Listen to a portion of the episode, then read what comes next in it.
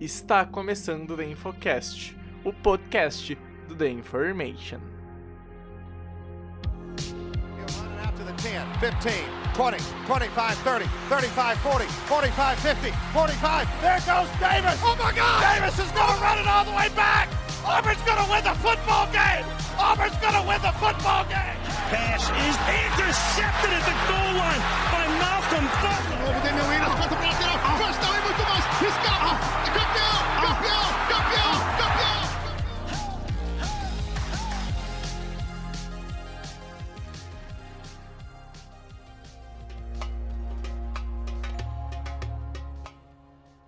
Olá, olá! Está começando o The Infocast, eu sou o Pedro Bregolin e estamos iniciando mais um podcast nessa semana, Pedro Matsunaga. Tudo bem, meu caro? Vamos que vamos, semana 4 começando já para fechar o primeiro mês de NFL. Hoje mais um EPA 2, só o Cutter está com falta de energia em casa, então será um The Infocast mais raiz, Pedro Matsunaga. Mas a pergunta não vai mudar, cara, tudo tranquilo já, pá. Fala aí, Bregs, fala aí, ouvinte do Infocast. É isso aí, cara, parece que virou moda aqui no, no The Infocast.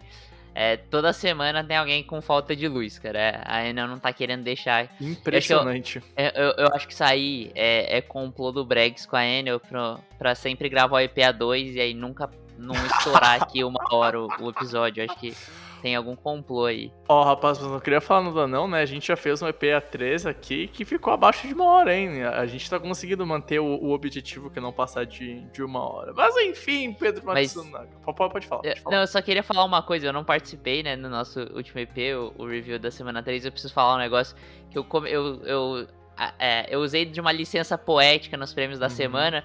Cara, que coisa fantástica foi a semana 3. Absurdo, eu precisava fazer essa observação porque eu não pude fazer no, no podcast Nossa, anterior. Foi muito boa. Foi muito boa, cara. A semana 3 foi sensacional, cara. Enfim, a gente então, Pedro, vai comentar um pouquinho da semana 4. A gente separou alguns jogos pra gente conversar um pouquinho. Mas antes a gente vai pros recados e pra também o, a nossa publicidade. Afinal, a gente precisa de um dinheirinho também. E na volta, então, eu e o Pedro, a gente vai comentar sobre os melhores jogos para essa semana de número 4 da National Football League. Todo mundo tem o direito de se vestir bem e ainda expressar o amor pela franquia que torce, e com as camisas da Fanatic Sport Nation você pode fazer isso por um preço baratíssimo. Com estampas únicas e exclusivas da Fanatic, você pode trabalhar, sair, dar rolê ou ir em qualquer lugar usando as cores da sua franquia de coração. E o melhor, usando o cupom da Information você ganha 5% de desconto e ainda ajuda da Information a sobreviver. Não te bobeia e vai lá conferir fanaticasnation.com.br e usa o cupom THEINFORMATION.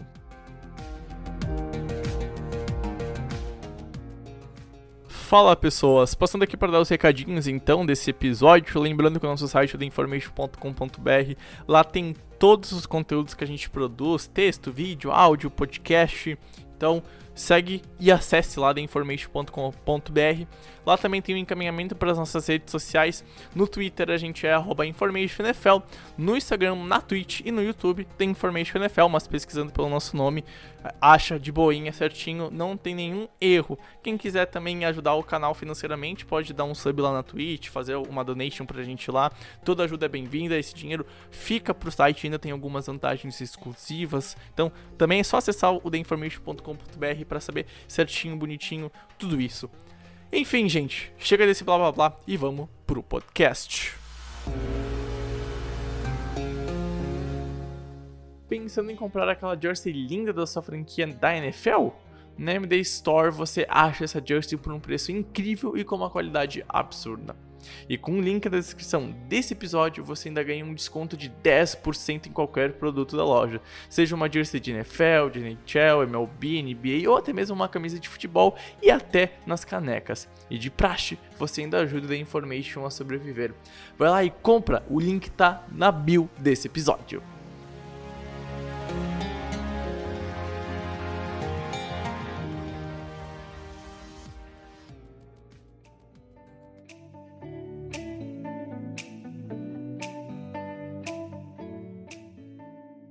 Bom, Pedro, vamos que vamos então começar falando um pouquinho do jogo de primeiro horário que acontece entre Minnesota Vikings e Cleveland Browns, times que a gente elencou no começo da temporada, né, Japa, como times de irem para playoffs, que poderiam fazer barulho. O Cleveland Browns começou com uma derrota, mas vem se recuperando, duas vitórias seguidas e jogando bem, o que mais importa, né?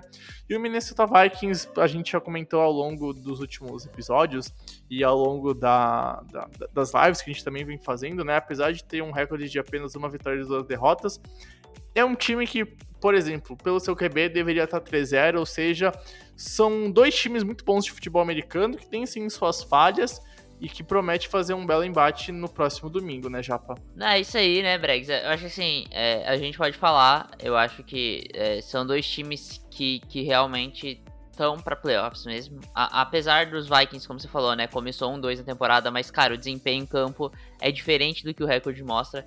É, e, cara, se a gente for falar de recorde, o Kansas City Chiefs tá 1-2 também, e eu não vejo muita gente questionando os Chiefs nos playoffs. Então, assim, é, é eu acho eu que o argumento... Quero, eu, não, eu não quero ser nada chato, não, mas para mim os Vikings estão jogando melhor que os Chiefs, tá? Deixar eu claro. Acho, tem, tem um acho. monte de time que tá jogando melhor que os Chiefs aí, só pra deixar uma observação aí. É, é, eu concordo. Mas, assim, é, é um jogo interessante. Porque é, os Browns, depois de uma estreia complicada, né, contra os Chiefs, o próprio Kansas City Chiefs é o primeiro jogo, o único jogo da temporada que os Chiefs ganharam foram contra os Browns. Os Browns tiveram muitos erros apesar de ter um primeiro tempo bom uh, na defesa, não jogaram bem na defesa. Contra os Texans também tiveram sérios problemas na defesa. Contra os Bears, a defesa apareceu 100% do começo ao fim do jogo. É, e isso é, pode ser o um problema pro, pro, pros Vikings. Porque, cara, os Vikings, assim, a, a defesa não tá jogando bem. Uh, principalmente a defesa contra o jogo aéreo. O que é uma notícia até que ok para os Vikings, porque o principal forte dos Browns nesse começo de temporada foi o jogo terrestre. E, cara, é a principal característica desse ataque: é o jogo terrestre, jogo terrestre muito forte. E, cara, uh, mas os Vikings conseguiram ir bem contra o jogo terrestre, principalmente no segundo tempo. Limitaram completamente o jogo terrestre do, do Seattle Seahawks no segundo tempo. Então, uh, eu acho que a chave tá aí para os Vikings: é conseguir aproveitar é, alguns problemas que a defesa dos Browns já apresentou, por exemplo, naquele, na, nos dois primeiros jogos. Não foi o que aconteceu contra o Chicago Bears, foi perfeito contra o Chicago Bears. É, e, cara, tentar de alguma forma neutralizar esse, esse pass rush dos Browns. Eu vi que o Christian Darrison se, é, já treinou é, é, full practice nessa semana. É, provavelmente não vai jogar, mas isso é uma péssima notícia para os Vikings nessa missão de parar o pass rush dos Browns. Mas assim, eles precisam tentar neutralizar esse pass rush dos Browns, porque se eles conseguirem isso, eu acho que eles têm um caminho para vitória. Pro lado do Cleveland Browns é conseguir estabelecer o jogo terrestre, né? Não sei qual a sua opinião, Bregs, mas assim, eu acho que assim, os Browns dependem muito disso, estabe conseguir estabelecer o jogo terrestre contra a defesa dos Vikings, se conseguiu, se conseguiu ser muito boa contra o jogo terrestre, principalmente no segundo tempo contra os, os, Seahawks. Não, Pedro, concordo exatamente com o que tu tá falando, né? Se a gente for olhar, por exemplo, pro, pros números, o, os Browns é uma das melhores equipes correndo com a bola, a segunda melhor equipe hoje na, na NFL, né? E o ataque aéreo dos Browns ainda não engrenou, né? Tá, tá na tabela de baixo no, no quesito na NFL hoje. E é um ataque que depende muito do que o Nick Chubb e o Karen Hunt fazem, né? Uma dupla muito acho que não precisa nem ficar falando muito sobre, porque é, é evidente o talento que tem. E o jogo terrestre acaba vindo pro jogador de Cleveland e ainda, sei lá, eu sinto que falta esse time engrenar, sabe, Pedro? Tem um jogo onde o ataque aéreo de fato engrene e jogue bem, independente do jogo terrestre entrar ou não, né?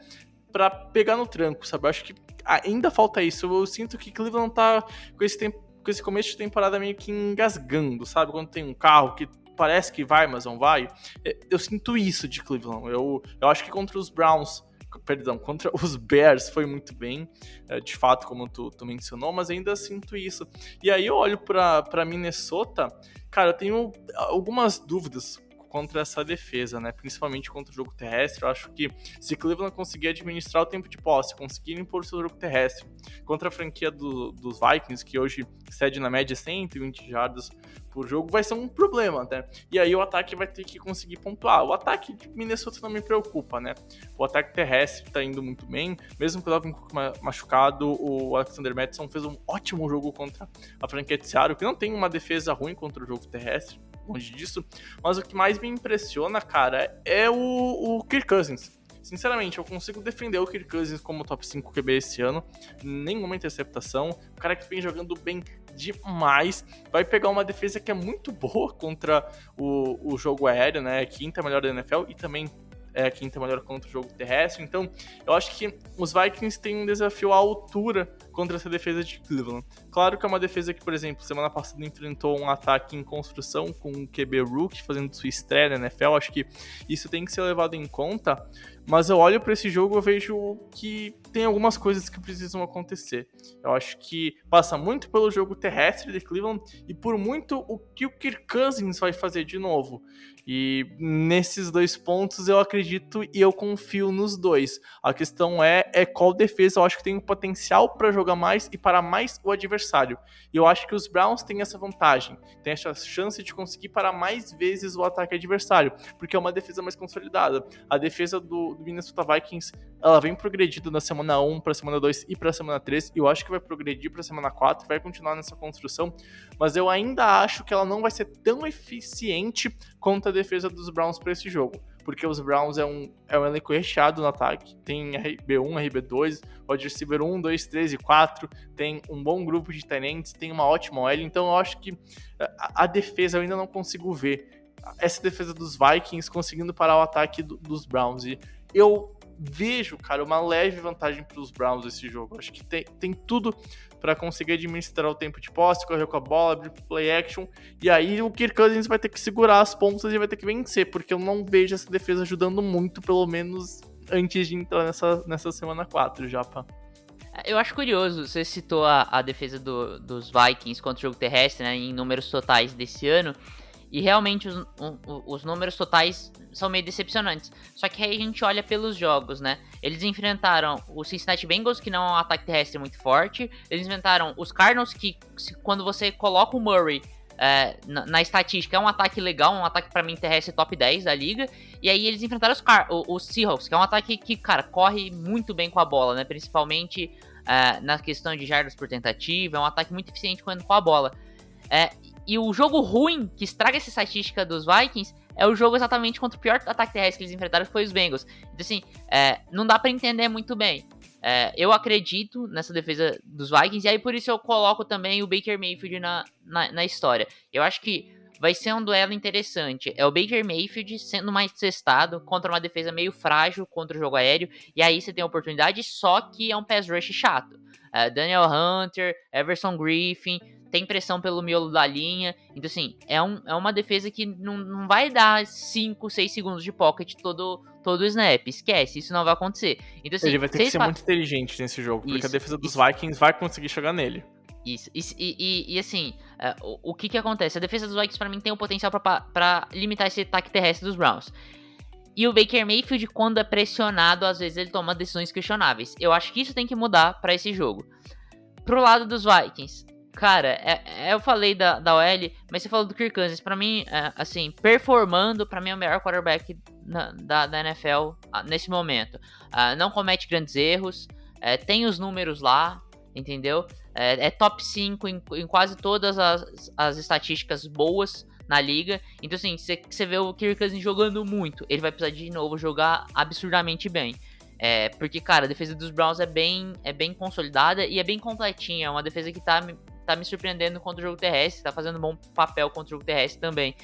Então, então assim, vai passar pelos quarterbacks. E aí, aí num duelo de quarterbacks, eu acho que eu concordo com você, os Browns têm um time um pouco, um time um pouco melhor, principalmente pela defesa, mas nesse confronto eu tô botando minhas fichas no Kirk Cousins. Uh, eu acho que esse é o ponto para mim, é, é, minhas fichas no Kirk Cousins. Eu vou apostar nos, nos, nos Vikings, mas assim, é, uhum. se a gente uhum. for falar de handicap, é é, menos meio, tá ligado? É, cara, é no detalhe. É no detalhe. Dá pra dizer que esse jogo vai ser ganho provavelmente pelo quarterback, né? Ah, não é questão de, sei lá, um wide receiver ter um jogo de 200 jadas, alguma coisa assim.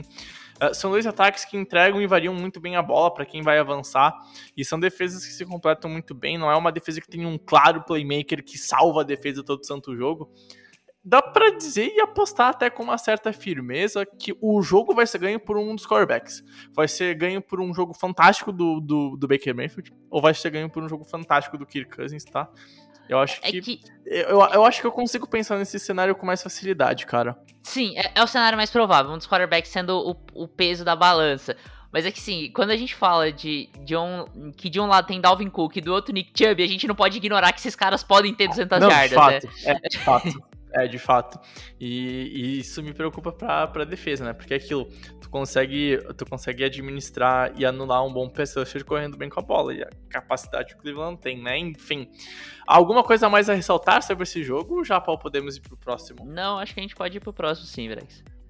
Perfeito, então, já. O nosso próximo jogo que vamos comentar é Arizona Cardinals e LA Rams, jogo de invicto Japa, jogo de times que estão 3-0 nesse começo de temporada e, obviamente, jogo de times que estão na mesma divisão. Afinal, a NFC Wild West continua selvagem e incrivelmente boa e disputada.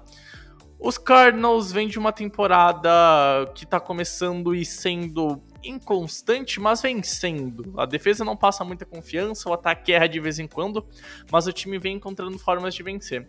Já os Rams, né, cara, assim, não tem nem muito o que falar, vence convence. Venceu para mim o que era o melhor time da NFL entrando na semana 3, que era os Bucks, e era até por muito, para ser bem sincero. E hoje eu acho que não tem como não falar, por exemplo, que os Rams é o melhor time da, da NFL. É o favorito para vencer o jogo aqui, é o favorito para divisão, a gente não vai esconder isso.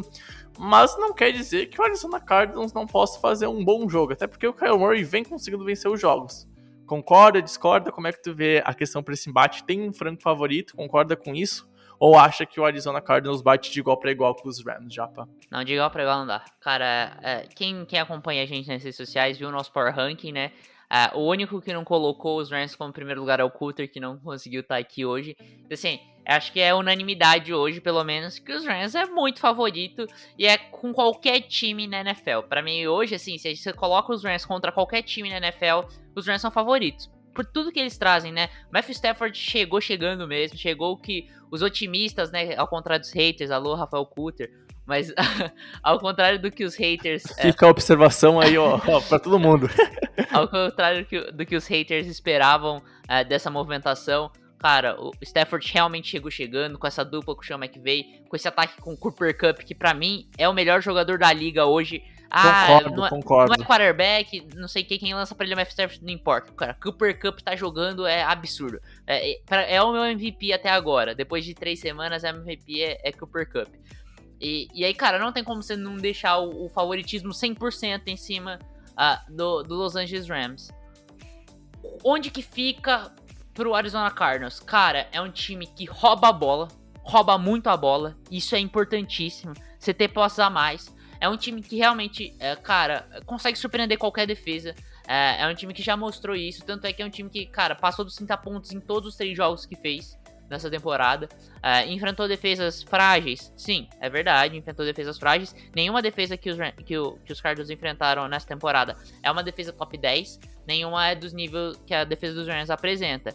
Mas é um ataque que, cara, mesmo contra defesas frágeis, se você fazer 30 pontos semana após semana é muita coisa. É muita coisa.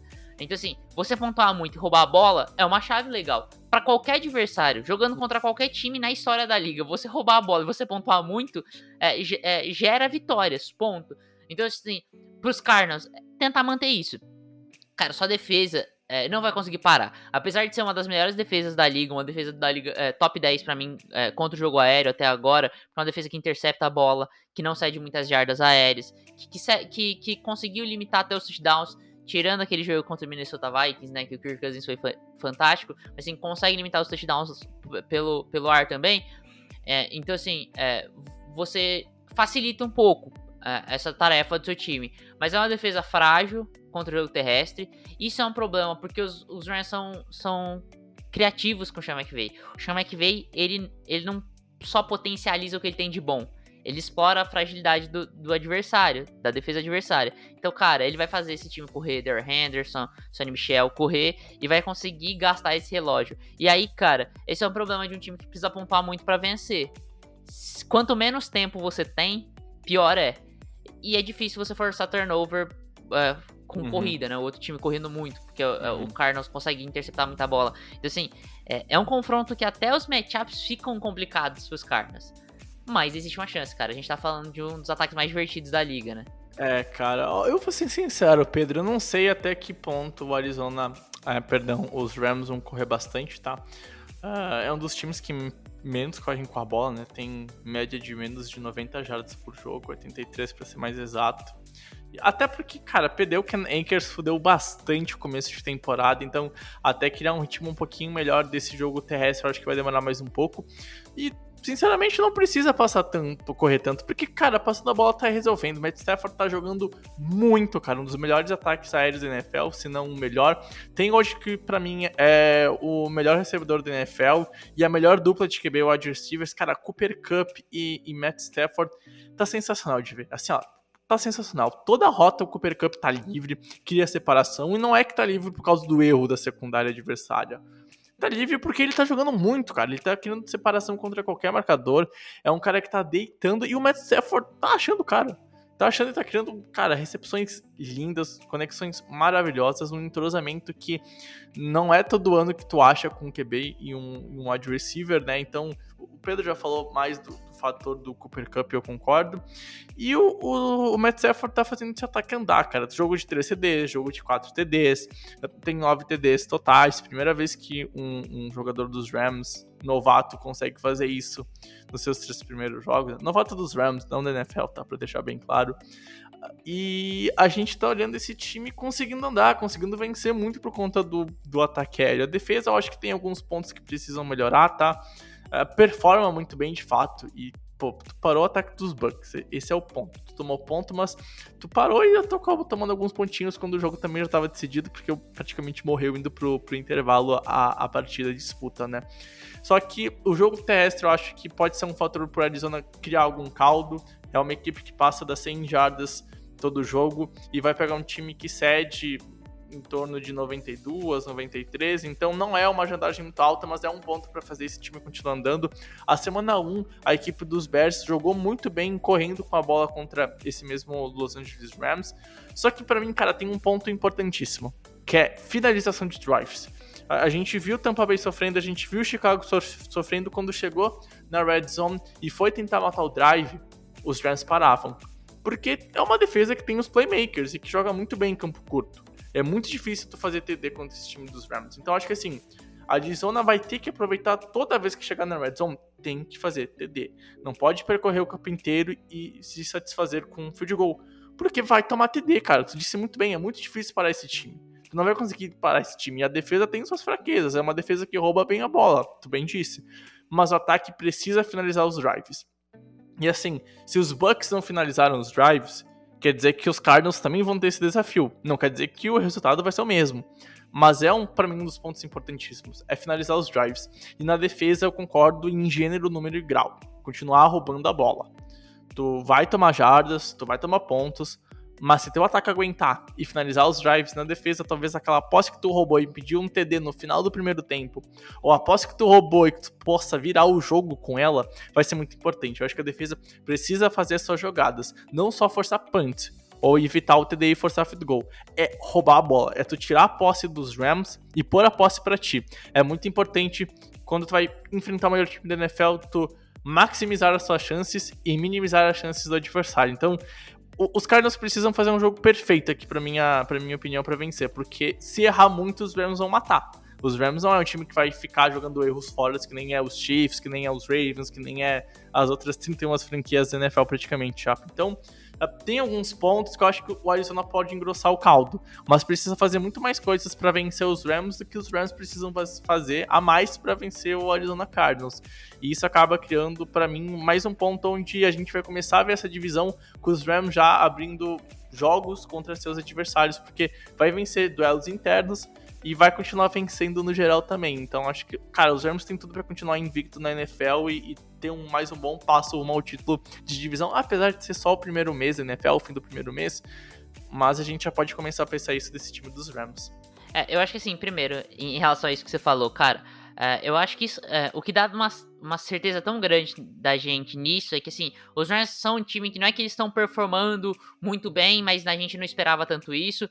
É, eles têm todo o talento e estão performando de acordo com isso. Então eles cumpriram Uhum. com a nossa expectativa. Meu, E aí assim, nós- é, é- cara, tu olha, é difícil. Tu sente, tu vê na sideline, é o Sean McVay, com aquela mente, jogando com o Matt Stafford. E aí tu tendo um cara como Cooper Cup performando como tá performando, que ninguém E a esperava que jogava tão bem. E, a OL jogando bem, né? Hum, cara? cara, Então, é assim, assim, é foda. E, e aí, cara, é, só pra complementar sobre esse jogo, eu acho curioso que esses dois times vêm de jogos é, que o resultado mostram coisas contrárias. É, o- os Rams jogaram muito melhor do que o 34 a 24 apresenta. É, era um jogo que, assim, se fosse 34 a 14, você fala, foi merecido, é isso que valeu o jogo. Porque, cara, os Rams simplesmente Uhum. atropelaram os Buccaneers. E, e os Cardinals ganharem de 31 a 19 dos Jaguars é um pouco mentiroso. Porque até o final do terceiro quarto ali, os Cardinals estavam enfrentando uma possibilidade real de perder pro time dos Jaguars, que é um dos menos talentosos da liga hoje. Então, assim, são situações de- completamente diferentes que os times vivem, apesar de, de- resultados parecidos. E, e para finalizar, cara, eu vejo muito fácil, acho que é a sua opinião também, pelo que você falou, né, Bregs? É uma vitória, cara, tranquila dos Rams nesse jogo dos Cardinals, porque, assim, Sim, por mais de uma posse, duas, quem sabe três até, e- pra ser bem e- e- sincero. pelas vitórias de unidade, pelas vitórias individuais dos confrontos. Então, assim, é difícil você ver. Eu acho que a chave do jogo, pra mim, tá em, em alguns caras ali, que é Leonard Floyd, é, Kenny Young, é, Aaron Donald, quem mais? É, deixa eu pensar outros nomes. Mas esses caras do front seven, o, o Justin Hollins, por exemplo, o Sebastian Joseph, esses caras do front seven do, dos Rams. Se eles jogarem mal, os Cardinals têm uma possibilidade. Porque aí o Kyle Murray consegue fazer as mágicas dele, manter o, o time vivo. E aí os Cardinals podem roubar uma bola. Os Rams já mostraram que às vezes tem fragilidades no jogo contra os Colts, por exemplo. Então, assim, é, é possível. Mas se esses caras performarem do jeito que eles performaram, por exemplo, contra o Buccaneers, esquece. Aí, cara, aí não tem jeito. Aí você olha e você fala, cara, não tem como os Cardinals É, conseguirem ter uma chance concordo. nesse jogo. Concordo, menino Matsunaga. Vamos então mudando de jogo, vamos falar agora um pouquinho de Seattle e São Francisco. Vamos fechar então a NFC West, Japa, porque são duas franquias que vêm de derrotas. São Francisco acabou tendo a primeira derrota na última semana do Sunday Night e o Seattle foi derrotado pelos Vikings na última semana, ficando com uma vitória e duas derrotas. Então, já dá para dizer que é um jogo importante para São Francisco e para Seattle, porque São Francisco pode ver e vai ver alguém da sua divisão ficar 4-0 e pode ficar 2-2, e isso não vai ser interessante. E o mesmo vai ser para Seattle, que pode ficar 1-3 enquanto um time vai ficar 4-0, se não houver empate Rams e, e Arizona Cardinals, né? Ou seja, cara, para esses dois times, uma derrota aqui complica em muito o sonho de ganhar essa divisão. Já era difícil por causa da qualidade dos Rams e que está sendo comprovado em campo. Então, Matsunaga, eu acho que assim, primeiro de tudo, esse jogo é muito importante para as pretensões desses dois times da temporada. Dito isso, quem eu acho que eu tenho vantagem nesse jogo é o Seattle. Porque, cara, por mais que o, o Shanahan faça o gameplay perfeito, o Garoppolo faça o jogo perfeito, a, a defesa tá muito lesionada, o jogo terrestre é praticamente inexistente do nível que a gente esperaria que fosse de São Francisco. Cara, os Niners têm muito problema para esse ano e para esse jogo, inclusive. O que me faz querer um jogo equilibrado é a defesa do Seattle, que principalmente a secundária é muito fraca. Mas, é, assim, é, eu não consigo confiar tanto nesse time dos 49ers que entrou com jogadores importantes contra a Green Bay e perdeu por lesão. Então, é, cara, os 49ers sofrem muito por conta desse problema num jogo importantíssimo já na semana 4. Cara, o que me preocupa pra valer assim mesmo é que assim, o São Francisco ainda não conseguiu colocar no ataque a sua principal qualidade nos últimos anos, que é o jogo terrestre. É um time que tá tendo dificuldades, lesão como sempre, né? No, em São Francisco lá já é fator comum, tá atrapalhando essa questão. É, mas se tem um jogo que é ideal pra isso, esse jogo contra o Seattle Seahawks. Cara, é uma das piores defesas contra o jogo terrestre da liga e eu não entendo o porquê disso. É uma defesa que o ano passado era boa contra o jogo terrestre, era uma defesa que, assim, tinha na sua força a defesa contra o jogo terrestre, é, não teve grandes mudanças para esse ano. E, cara, sofreu muito, por exemplo, o Alexander Madison. Performando muito mal, né, cara? É. Mano, eu fui ver agora a média, eu me assustei, cara. A média é mais de 120 jardas. Eu não imaginava que fosse tão alta assim, é, cara. É, é muita Se eu não me engano, é a segunda defesa que mais cede jardas terrestres na liga. Então, assim, é, é muita coisa. É, é muito complicado você, você conseguir é, jogar dessa forma. Você conseguir manter sua defesa viva, o seu time vivo com isso. Sofreu contra os Titans com isso, é, perdeu também contra os Vikings por isso. Uh, contra os Colts, sofreram muitas vezes por isso também. Então, assim, é, tá sofrendo muito nessa questão é, da defesa contra o jogo terrestre. E aí, e aí, agrega com a defesa contra o jogo aéreo, né? Se uma cede mais que 150 jardas por jogo por terra, cara, por área quase 300 jardas por jogo, cara. Mano, é, é mais é, é, mais de 400 jardas por jogo, Pristinha. Eu precisei fazer a conta. É mais de 400 jardas por jogo. É quatro campos de futebol americano, cara. É muita é coisa. Que, é que se por um lado, o, tanto o ataque quanto a defesa estão ali entre os piores, né? É, tanto a defesa contra o jogo aéreo quanto contra o jogo terrestre está entre as piores da NFL, o ataque, tanto no jogo aéreo quanto no jogo terrestre, está entre os melhores. Então isso que equilibra, isso que mantém o Seattle sempre vivo ali. É, e aí esse é o ponto, né, cara? O ataque tem que correr atrás. O que, que preocupa? Cara, Seattle, se eu não me engano, é um dos três times que menos pontuam em segundo tempo na NFL, cara. Seattle não consegue pontuar no segundo período. E aí do outro lado, São Francisco, só para ser o contrário, né? São Francisco contra Green Bay. É, o jogo tem, tem uma hora, né? Se a gente for usar só o relógio do jogo. É, no primeiro tempo, é, nos primeiros 29 min minutos e, e 59 segundos de jogo, São Francisco fez 0 pontos contra Green Bay. Ou seja, fez 28 nos outros 30 minutos e 1 segundo de jogo. Porque conseguiram fazer um, um, é, um touchdown ali é, no último segundo do primeiro tempo. Contra, contra o, o, time dos Eagles, foi uma coisa parecida também. Nos primeiros é, 30 minutos e 40. É, nos primeiros 29 minutos e 48 segundos, o time passou zerado. Fez 17 pontos nos outros 30 minutos e 12 segundos do jogo. Então, assim, é um time que tá reagindo no segundo tempo, os 49ers. É, apesar de ter tido primeiros tempos ruins. Do outro cara, lado, Seattle. É, sabe falar. que isso me diz uma coisa muito importante. O EP passado, Pedro, acho que tu ouviu, eu espero que tu tenha ouvido. Mas quando a gente falou de Seattle, eu citei uma coisa que tu falava muito no passado, que era o Pete Carroll que tu já defendia talvez até a demissão do Pete Carroll ano passado. Cara, parece que Seattle não consegue fazer ajustes por segundo tempo e é ao contrário do São Francisco. Então, é, é um dos pontos que também pode mudar o meu pensamento. Eu tava pensando agora, cara, agora que tu tá falando isso, tu tá me convencendo que talvez São Francisco seja mais confiável para apostar. Porque eu não vejo Seattle conseguir fazer ajustes dentro de um jogo. E eu consigo ver São Francisco fazer isso, porque São Francisco faz isso. Tava perdendo por 17 contra o, o Green Bay Packers e virou no, no, começo do segundo tempo. E virou. Então, assim, é, é um dos pontos a se analisar a mudança depois do intervalo desse jogo. É, cara, assim, ó, tu deu um comentário que é muito importante pra narrativa do jogo. Eu ia falar exatamente sobre isso. É, é a questão dos ajustes. É isso. É, um time é, é, um dos melhores da liga fazendo ajustes, e outro time não só é ruim, não consegue fazer ajustes pro lado positivo, como sofre muito com ajustes do, do, do, outro lado. Não consegue prever o que vem do outro lado no segundo tempo. Então isso é preocupante. É, você falou aí do, dos 49ers, eu vou passar a palavra para você, Bregs. Mas para finalizar essa minha parte, é, em jogos disputados e imprevisíveis, sempre no futebol americano pesa uma coisa, que é o carinha ali que, que tá atrás do center. E aí, cara, Russell Wilson é muito bom. Por isso que eu vou no Seattle Seahawks. Por isso que eu tô com favoritismo no Seattle Seahawks. E por outro motivo, se o Seahawks abre 21 pontos contra o San Francisco 49ers, o San Francisco 49ers não volta pro jogo. Esse é o problema. Enfrentou uhum. times que, que conseguiram simplesmente anular o, o, outro, o, o é, eles no primeiro tempo, mas o ataque não conseguiu botar três touchdowns. Sim. Seattle é capaz. Então, por isso eu boto favoritismo no Seahawks, mas por pouco. Por esse fator que você falou do, dos ajustes. Sim, cara, não, eu entendo, concordo, acho que é um jogo que vai se passar muito do talento dos QBs, como tu bem disse, né? Outro fato que também me preocupa é que São Francisco perde muita bola, na diferença de turnovers, ele tem, tem menos 3, ou seja, perdeu três vezes mais a bola do que recuperou, e São Francisco e Seattle tá no meio mais um, né? Tem, tem, tem positivo, mas não que seja algo que mude a história da partida. Mas, cara, o, um dos fatores que me preocupa para esse jogo para São Francisco, por exemplo, e que me faz crer que uh, Seattle tem vantagem para essa partida, é que, primeiro, o jogo terrestre não está entrando muito.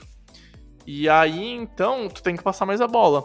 E o Garópolo, por mais que passou bem a bola na última partida, teve momentos que ele também não passou bem a bola. É um cara muito inconsistente, passando em passe médio para profundo, dá pra dizer assim.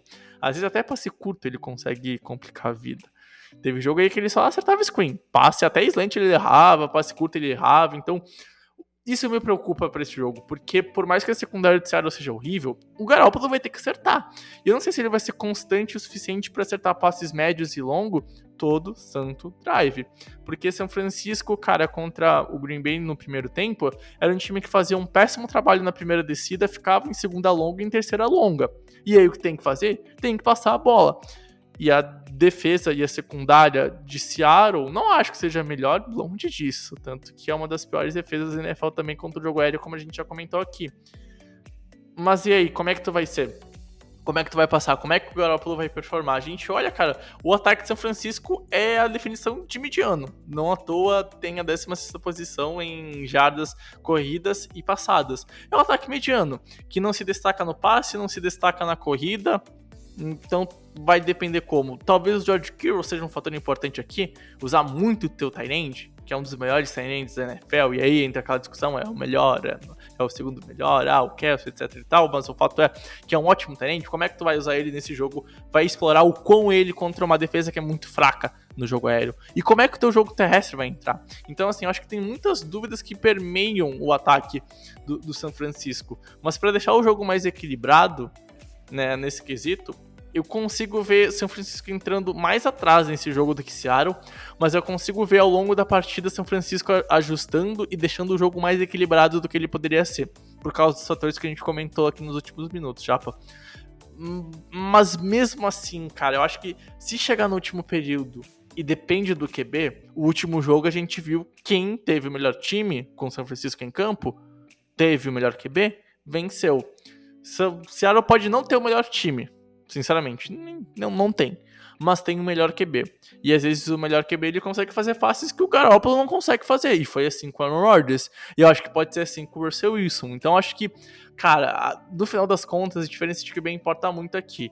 E eu saio dessa discussão achando que o jogo vai ser mais equilibrado do que eu pensei que fosse, mas eu ainda acho que Seattle tem uma vantagem por causa do QB que tem, por causa de algumas coisas que a gente comentou ao longo desses últimos 12 minutos mas talvez seja aquele jogo de uma posse, seja aquele jogo muito mais apertado do que pareça ser. E aí, então, São Francisco tem, vai ter mais, uh, não dificuldades, vai ter mais tarefas, mais missões, mais aqueles checks para fazer no caderninho durante a partida do que o Seattle. Mas não acho que vai ser um jogo fácil para nenhum dos lados, Japa. É, eu concordo plenamente. Eu acho que é um jogo parelho. Eu acho que tende a ser um jogo parelho. Uh, só se um dos times deixar a coisa fugir muito do controle no começo do jogo. Uh, eu acho que tem a possibilidade, você falou, cara, acho que tem a possibilidade dos, dos Seahawks acabarem fazendo isso, mas mesmo assim os 49ers voltarem pro palio. Então acho que a tendência é ter um jogo parelho e, cara, eu tô com você. É, é o, o, Russell Wilson, para mim, é o fator que é o peso da balança aqui, que faz o Seahawks um pouco favorito nesse jogo. Bom, Pedro, então vamos passar para o próximo jogo, para a próxima discussão. Primeiro o Monday Night, que a gente vai comentar aqui ao longo desse episódio e nessa temporada do The Infocast em 2021, porque a gente vai ter um ótimo duelo de divisão. Chargers 2-1, Vegas 3-0. São equipes que estão jogando muito bem, Las Vegas merece mais respeito, na minha opinião, por mais que não é o melhor time em performance, que sofre alguns aspectos, os Raiders estão vencendo. E quando o teu time vence, e vence do jeito que tá vencendo, e arruma um jeito de vencer, ele é sempre perigoso. Independente do time que vai enfrentar, ele vai arrumar um jeito de vencer, é o que os Raiders estão fazendo. Só que vai enfrentar uns Chargers, que tem que ficar de olho, porque, na minha opinião, mesmo sendo o terceiro colocado da divisão, já começa a disparar no melhor time performando em campo. A defesa roubou quatro vezes a bola contra a equipe do, dos Chiefs e os Raiders tiveram pick six, tiveram turnovers no último jogo, é um ponto a se destacar. E o Justin Herbert vem do melhor jogo na temporada. Finalmente ele fez um jogo a lá Justin Herbert, melhor que Rook da história da NFL. São dois times que vivem seu melhor momento na temporada, que vencem os jogos e que começam a despontar e mostrar, ó, a gente é um algo a mais nessa temporada. E aqui algum deles vai ter que vencer. Ou os Raiders vão chegar 4-0 e vão começar a abrir uma vantagem significativa para os seus rivais de divisão, dois jogos e vitória dentro da divisão, ou vai ficar cada vez mais embolado e os Chargers vão chegar de vez para disputar a liderança e quem sabe até virar líder de divisão porque pode vencer e a depender do resultado dos Broncos pode acabar assumindo a liderança dessa IFC West bem diferente com os Chiefs atrás e olha, eu vou te falar, Pedro. Aqui não é a discussão do, do, do podcast, mas eu vou ter que cutucar, tá? Os Chiefs que abrem um olho. Porque até, até agora tá tranquilo, vai recuperar mas em algum momento da temporada isso pode mudar a história se o time não começar a performar melhor. Porque o que esses dois times que a gente vai conversar nesse jogo estão jogando, cara, é de outro nível. Tem suas falhas, mas tá jogando muito bem e estão vencendo, que é o que importa. Eu acho que assim, a gente tem duas surpresas assim nos dois times, eu acho. Primeiro os Raiders que a gente não esperava tanto e cara, eles estão jogando para ser considerado. Sofreu contra o Miami, a gente sabe, mas fez dois jogos incríveis contra Steelers e contra Ravens irretocáveis os jogos. E assim, é, e Derek Carr jogando muito bem nesses dois primeiros jogos. Então a surpresa é incrível, os Raiders. E os Chargers, a surpresa tá em como o time tá funcionando, cara. A gente tinha muitas dúvidas em relação a essa defesa. E a gente achava que esse ataque ia ter um, um salto de qualidade incrível. E na verdade foi o contrário. A defesa tá jogando muito bem. Tá, tá cara, performando muito bem. E o ataque ainda tá meio devagar. Não tá o que a gente imaginava, não é um ataque ruim. Mas tu acha que não dá pra já dizer que o ataque engrenou ou tem que esperar mais um pouco? Porque a defesa dos Raiders vai ser um desafio mais difícil que a defesa dos Chiefs. Mas tu acha que depois de fazer um, um jogo de igual para igual com o ataque dos Chiefs e vencendo o jogo com o Hubbard com 4 TDs, tu acha que talvez não dá pra mudar esse status já ou é cedo demais ainda?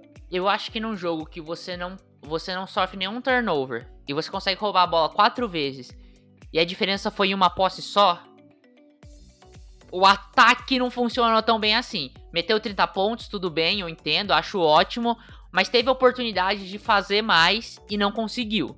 Sofreu mais do que deveria em alguns momentos. É, ganhou o jogo, conseguiu ali o TD da vitória no, no finalzinho, beleza, isso aí, cara, é, é, é, irretocável, mas poderia ter feito mais. Eu acho que é, esse é meu ponto, ainda mais contra uma defesa frágil como a dos, dos, dos Chiefs. Então, assim, eu acho que ainda precisa se provar, ainda não se provou. Então, é uma defesa que não é péssima, não é ruim, mas ainda não é boa. Então, uma defesa não, um ataque. Por outro lado, algo que me surpreendeu aqui. Eu não sei se você se você tinha percebido. E, cara, passou despercebido. Mesmo assistindo esse jogo contra os Chiefs. E aí, eu vendo as estatísticas, eu fui lembrar. Eu falei, nossa, verdade isso. Ah, os Chargers têm a pior defesa da liga cedendo contra a corrida. Eu, eu não lembrava disso. E foi um negócio que ia passar despercebido para mim. E os Raiders estão mostrando e mostraram contra a Miami que eles não se importam em não ter o Josh Jacobs.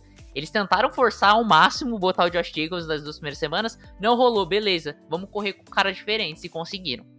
Então, assim, é, isso me pegou legal. A, essa defesa contra o jogo terrestre dos do Chargers. Eu acho que os Raiders têm muita chance aí. Se eles conseguirem estabelecer o jogo terrestre, impedirem. E um ponto que você falou, cara, desperdiçar a bola, né? A defesa do, do, do dos Chargers rouba muito a bola. É, vou até confirmar que é uma das defesas que mais rouba a bola na liga. A é, oitava na diferença de takeaways. Não sei quanto é o número total é, é de turnovers. Quarta. É, a quarta, quarta que, que mais força turnovers na liga. E, e por outro lado, o ataque do, do, do, do, do dos Raiders não costuma ceder tanto a bola. Não sofre tantos turnovers, mas sofreu alguns. O Derek Carr tem essa mania aí de às vezes lançar umas interceptações meio malucas, né? Então isso é sempre um risco que, que fica pairando pro ar. Ele sofreu uma pick six contra o, os Dolphins ali, que totalmente desnecessária. Então, assim, existe esse risco. Ah, correr com a bola diminuir esse risco do Derek Carr fazer uma, uma maluquice aí que ele gosta de fazer de vez em quando. Cara, é. mas sabe um ponto interessante para esse jogo? E falando dos Raiders no ataque, para não mudar de assunto, Cara, os Raiders também têm o melhor ataque aéreo da NFL. Tipo, é, cara, o é Derek Carr tá lançando tá muito, muito tá, tá é. lançando muito. E tá encontrando os alvos e tá vencendo o, o Daryl Warrior, cara, só, desculpa. Se tu falar que tem um, um end melhor que o, o Daryl Warrior pra ser o número 3 da NFL, porque não é melhor que Kelsey nem que, que o o Kiro. Kiro. É, cara, desculpa, tá errado. Ele é o melhor ah. terceiro tight da NFL, porque tem uma diferença muito grande pros outros dois. Mas ele tá detonando, eu, tá jogando muito. Vou, vou, falar um bagulho aqui.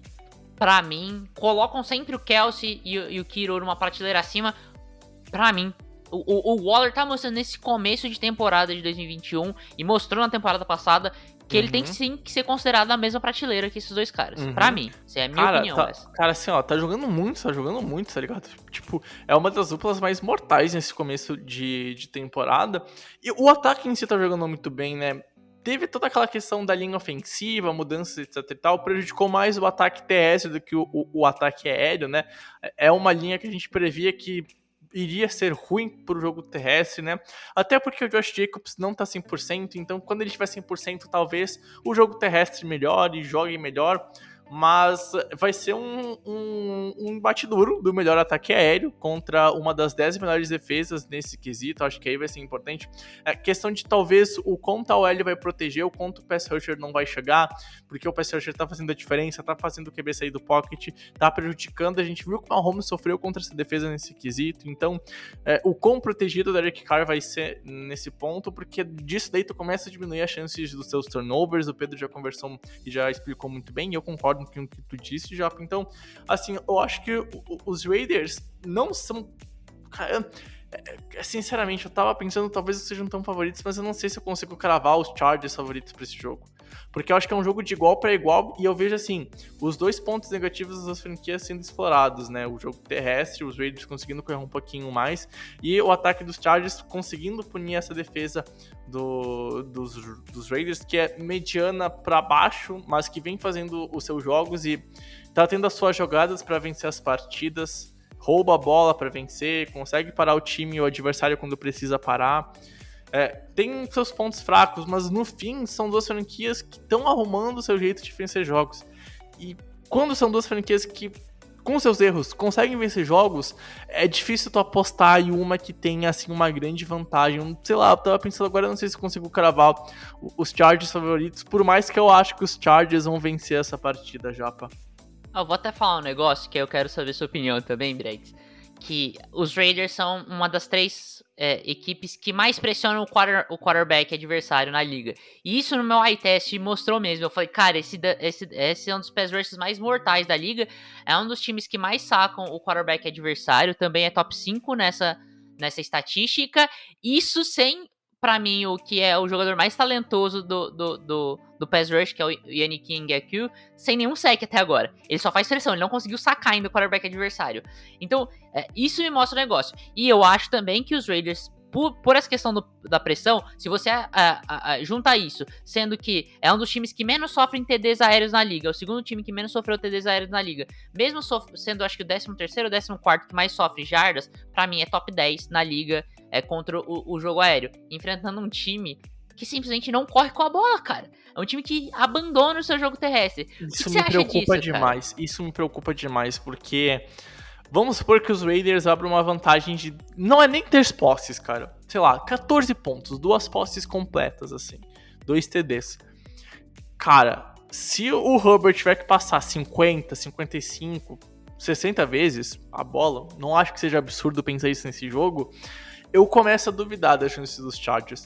Acho que o que mais me incomoda hoje desse time de LA é não ser tão equilibrado, tá ligado? E tem bons nomes, cara. O Eckler eu acho que poderia jogar melhor, mas o, o time parece que não foca, desiste muito fácil do jogo terrestre. E isso me preocupa. E, pô, tem uma boa L pra isso. A gente cansou de falar isso nos previstos, que tem uma ótima L pra parar, pra, perdão, pra correr e pra passar. Então, esse é um ponto que eu fico tipo, ai, cara, esses Chargers me dão dúvida porque o, o pass rusher do, dos Raiders tá incomodando qualquer QB adversário, ele tá chegando. Pô, pega o primeiro jogo, acho que é o principal exemplo disso. Tudo bem que o Lamar não é o melhor exemplo para exemplificar um QB passador, mas o Lamar é um QB móvel e sofreu demais para fugir dessa pressão. E a pressão chegou lá, conseguiu dois fumbles, sacou o QB, impediu o third down com sec e venceu o jogo. A defesa ajudou muito essa franquia a vencer o jogo. Se não foi o ponto que venceu o jogo, porque, cara, assim, o, o, o ataque dos Raiders ficou bobo em vários momentos contra essa defesa, por conta do pass rusher. Então, cara, concordo contigo. E assim, se o ataque dos, dos, dos Raiders conseguir dominar o jogo, conseguir pontar em praticamente toda a posse, deixar a defesa adversária em apuros. Enquanto isso, o ataque adversário não conseguir first down, não conseguir gastar relógio, ficar pouco tempo em campo. E isso não precisa nem ser durante todo o jogo, é o primeiro tempo. Se o primeiro tempo servir para abrir diferença para os Raiders, o segundo tempo é preocupante, cara. Porque, assim, Os Raiders, por exemplo, estavam perdendo de 14 para Miami e conseguiu voltar. Venceu o jogo na prorrogação, sofreu mais do que deveria, sofreu mais do que deveria. Mas e aí venceu e recuperou 14 pontos num, num único jogo. E não foi a primeira vez que fez isso. Então, assim, cara, é aquele duelo divisional que tu não pode duvidar de nada. Porque os Raiders, para mim, já mostraram que eles podem vencer praticamente qualquer adversário e pode fazer jogo duro com praticamente qualquer adversário. E os Los Angeles Chargers têm seus erros. E a gente tá falando aqui o, como pode prejudicar. A questão é que quem vai conseguir, eu acho que até suprimir melhor e esconder melhor seus erros. Não sei. Eu confio mais nos Chargers porque eu gosto muito do que a defesa vem fazendo até aqui. Por mais que sofra em alguns aspectos, eu gosto dessa defesa. E assim, em uma noite inspirada, o Justin Herbert vai vencer. E eu acho que é o que tá começando a acontecer. Então é por isso que eu acho que os Chargers vencem. Mas se alguém falar assim, ó, acho que os Raiders vão vencer por causa disso, disso, disso, como tu. Não sei se tu vai apostar nos Raiders, tá? Mas tu tá dando argumentos pro Raiders vencer. Eu não vou duvidar, porque eu me recuso a duvidar desse time que se recusa a perder. E é isso que eu mais gosto nos Raiders. Eles se recusam a perder. E o Derek Carr tá jogando muito. Então, sei lá, é, é um jogo muito prazeroso para se curtir. E graças a Deus que eu não torço pra nenhuma dessas franquias, porque eu não vou precisar pagar suor durante esse Monday Night, porque promete muito. É, eu acho que assim, é, primeiro, eu acho que os Raiders vão vencer. você falou de, de, de, se alguém falasse pra você, eu tô te falando já. Eu acho eu que os Raiders duvido, vão vencer. Eu não duvido. E, e, e, e, eu só acho que os Raiders vão vencer porque eu vejo muito equilíbrio em tudo. Tudo que a gente falou aqui, eu vejo muito equilíbrio. Os Raiders têm esses pontos fortes contra o jogo aéreo.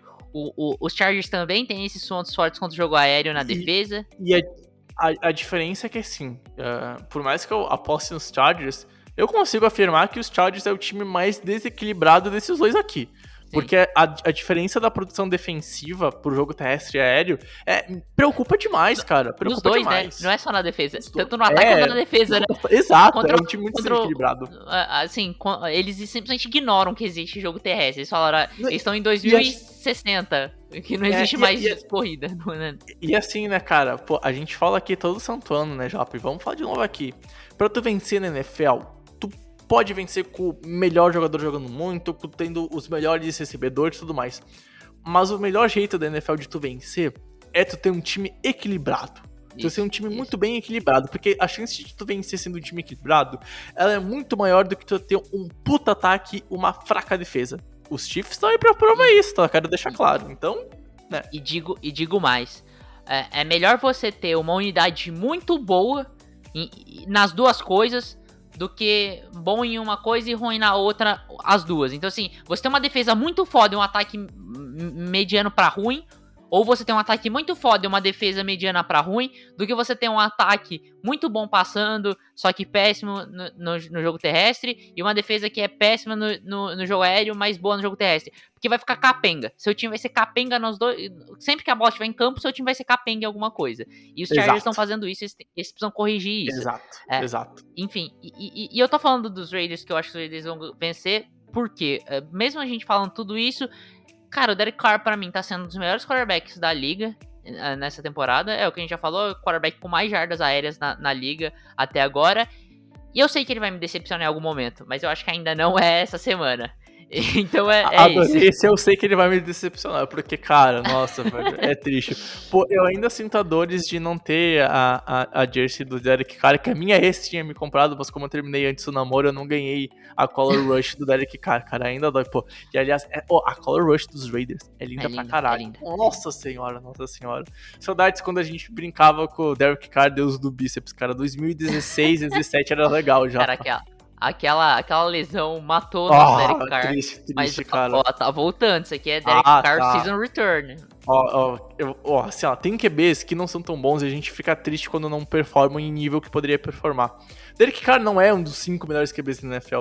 Mas sei lá, ele tava num aspecto que eu acho que ele poderia se tornar não, consistentemente ele... os cinco melhores QBs da NFL. Ele tava nessa crescente. É, pode ser na época, mas, cara, com certeza ele tem talento pra ser top 10. E não, ele não tem, tá ele sendo, tem, né? eu concordo, é. eu concordo, eu concordo, mas eu acho que se não fosse a lesão, ele poderia ser algo a mais, porque ele tinha potencial, tá ligado? Mas quando, quando a tua OL é horrível e não te protege de tanto tempo, bom, o Andrew Luck aposentou por causa disso, né? Então quem dirá Derek Carr, né?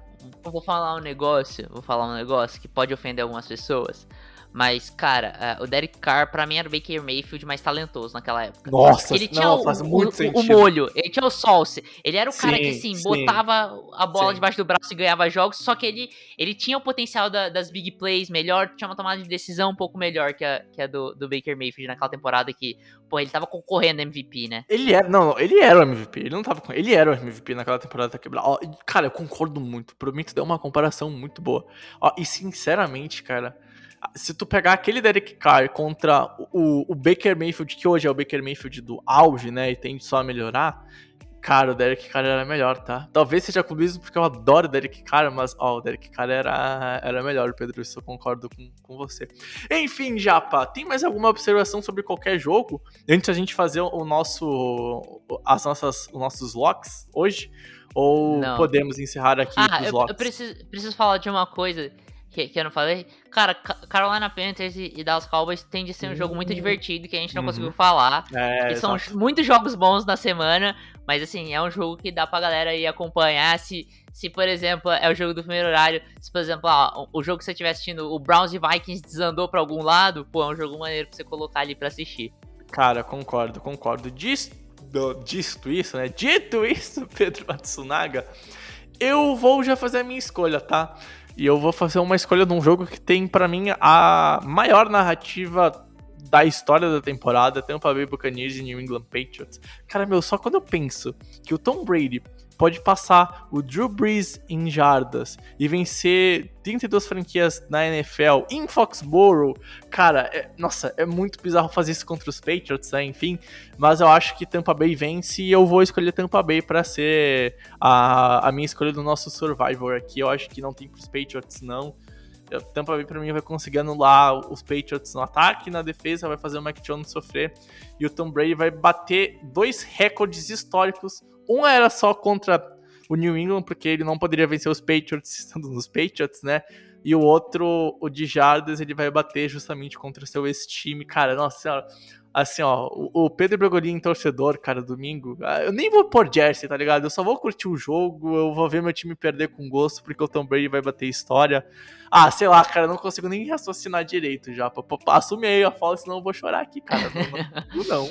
É, eu gosto da escolha, eu acho que é bem confiável os Bucks nessa, nessa semana, mas eu tenho uma estratégia diferente. Eu quero deixar os times mais competitivos pro final, pra ter oportunidade de escolher eles nas semanas finais. Então eu tô guardando essas picks. É, eu vou apostar no Tennessee Titans. Não é um time que eu confio tanto, mas joga contra o pior time da liga disparado, que é o, Nova, é o New York Jets.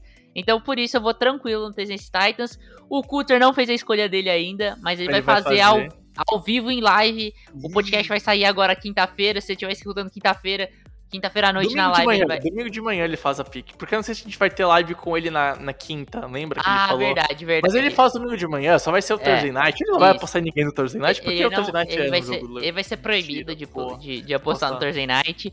Mas Então, domingo, ah, então, de para ele deixar justo, então, eu não apostei no Thursday Night, então você não pode apostar no Thursday Night, Pedro. Mas eu só- não apostei. Eu apostei Ah, no tá- Titans, né? Ah, é, verdade, verdade. Então porque eu tá tranquilo, tá tranquilo. porque eu pensei, será que ele vai apostar contra o time dele? Vai apostar contra Jaguars? Pô, cara, é uma lógica bem coerente, porque pra mim os Bengals, assim, ó, vão, doutrinar em cima do. do. do, Do- do Jaguar. Jaguars, é, do Jaguar. Por- Oh, aliás, cara, ô, ah, cara. Não esses quero falar Jaguars- sobre o Jaguars. É, não. deixa quieto, vamos, vamos, vamos pro encerramento.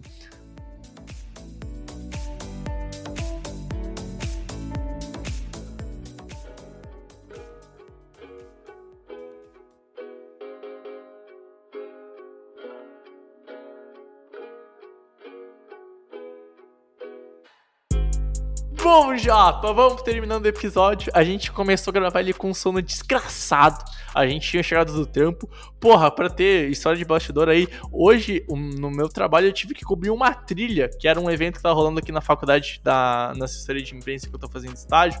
Eu tive que passar o dia inteiro caminhando, fazendo texto sobre uma trilha. Eu cheguei morto do trabalho, só queria dormir. Mas a nossa conversa, Japa, nossa, me deu uma alegria. A gente entrou em, em química, o Prime da Infocast voltou nesse episódio aqui, a nossa química tava inteira. O último episódio que a gente fez há Calma aí, dois calma aí. Prime da Infocast é foda. O Cutter vai se sentir ofendido. Hein? aí é complicado. Não, ou de Infocast, então, pra, pra, fazer jus ao nosso cutter, né? Isso. Mas assim, ó, cara, se no último episódio a nossa química não tava tão boa, a gente tava se ajustando quando foi a 2, eu acho que agora dá pra dizer que a química foi perfeita, rolou. Quando passou o cansaço, o EP ficou sensacional. E não que ele tenha ficado ruim quando a gente tava falando do primeiro jogo quase dormindo. O que importa é que, cara, baita EP, vamos que vamos. E a gente vai fazer um EP mais de uma hora aqui, provavelmente depois da edição, tá? Só pra deixar a observação já pra. É isso aí, Bregs, é isso aí, cara. Só agradecer primeiro o amigo Vince que escutou a gente até o final. Cara, agradecer você. E é isso, foi, foi Old Times da Infocast aqui. É, como nos velhos tempos. É, foi tão divertido quanto os dos velhos tempos, só que com uma qualidade de áudio melhor e com muito mais conteúdo é, técnico aqui. Nossa, gente, é... tá bem mais inteligente Exato. hoje do que lá no começo. Então, então é isso, só Pô, sucesso. depois de dois anos fazendo podcast, né? então só sucesso aí. E é isso aí, cara. Valeu, Bregs. Valeu aí a galera que ouve a gente. Não é até semana que vem. A gente vai se ver aí nas lives. Então, twitch.tv é. barra Information NFL. Colhem lá com a gente. Por favor, colhem lá, gente. Enfim, Amigo ouvinte, muito obrigado para você que ouviu até aqui. Pega o link desse episódio, espalhe por aí, tá? Ajude o Infocast a chegar a mais e mais pessoas. Nossa audiência tá bem boa nessa temporada, então ajude a gente a chegar ainda mais e espalhar o futebol americano por aí, né? Geralmente a gente tem menos de 150 ouvintes por episódio, né? Um EP tem mais ouvintes que o outro, então acaba derrubando, mas a nossa audiência tá muito boa, tá na média acima dos 200 nos dois episódios por semana, isso tá me deixando muito feliz. O Rookie Report, cara, tá chegando a 150 ouvintes todo santo episódio, subiu 100 ouvintes na média da última temporada para essa, pelo menos nesse comecinho, então muito obrigado a você que curte nosso trabalho e apoia ele. Foi um prazer inenarrável ter estado com você, Japa, com você, amigo ouvinte, mas principalmente com todo mundo que gosta do Infocast, independente se seja o Japão, o Cutter ou o amigo ouvinte, né? Não vou fingir que eu consegui acertar essa, esse encerramento, porque eu ia falar tu, o Cutter e o amigo ouvinte duas vezes. É, e aí eu me toquei, caralho, eita porra, o que, que eu tô falando? Porque geralmente tem. Eu faço três agradecimentos, né? Enfim, acontece. Então, pra todo mundo que ouviu o EP, o EP até aqui, muito obrigado pela sua presença. A gente então se encontra na próxima live, texto, podcast, vídeo, todo o conteúdo que a gente produz. Certo, gente? Beijão, tamo junto, valeu e tchau, tchau.